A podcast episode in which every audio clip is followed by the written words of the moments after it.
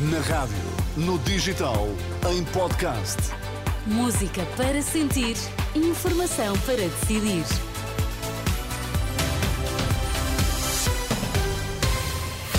Cristina Nascimento, títulos em destaque nesta manhã.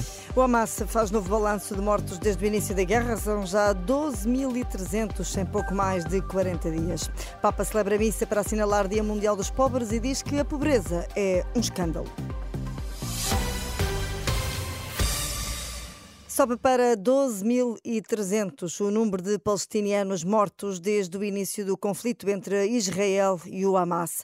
O número é avançado precisamente pelo Hamas e citado pelo jornal israelita Haaretz. A mesma fonte adianta que há registro de 30 mil feridos e milhares de desaparecidos. Entre as vítimas mortais contam-se mais de 5 mil crianças e jovens, adianta a mesma fonte. A pobreza é um escândalo, foi o que disse o Papa esta manhã na missa celebrada na Basílica de São Pedro, no Vaticano, para assinalar o Dia Mundial dos Pobres.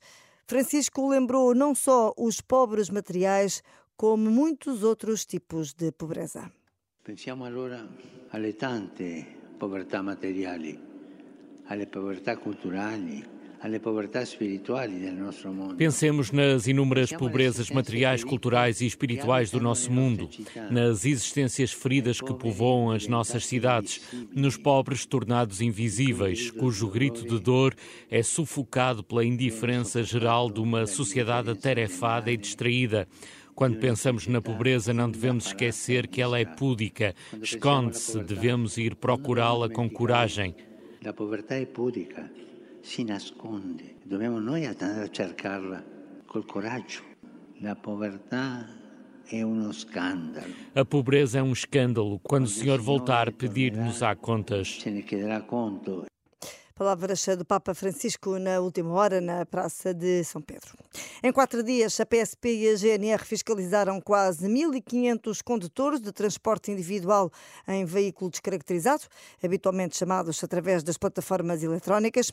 Nesta operação, as autoridades levantaram quase 600 autos de contraordenação, dos quais 61 por falta de contrato.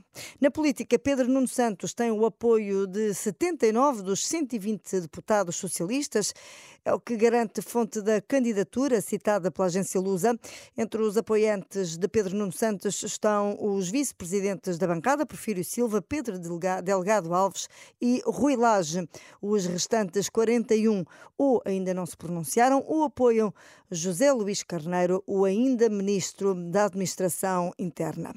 A Mesa Nacional do Bloco de Esquerda reúne-se para discutir a crise política este sábado, este domingo, aliás, e para definir o calendário para as legislativas antecipadas de 2024. O encontro decorre à porta fechada e prolonga-se por, por todo o dia. No fim do dia, o líder, líder bloquista, Mariana Mortágua, dará uma conferência de imprensa para apresentar as principais conclusões.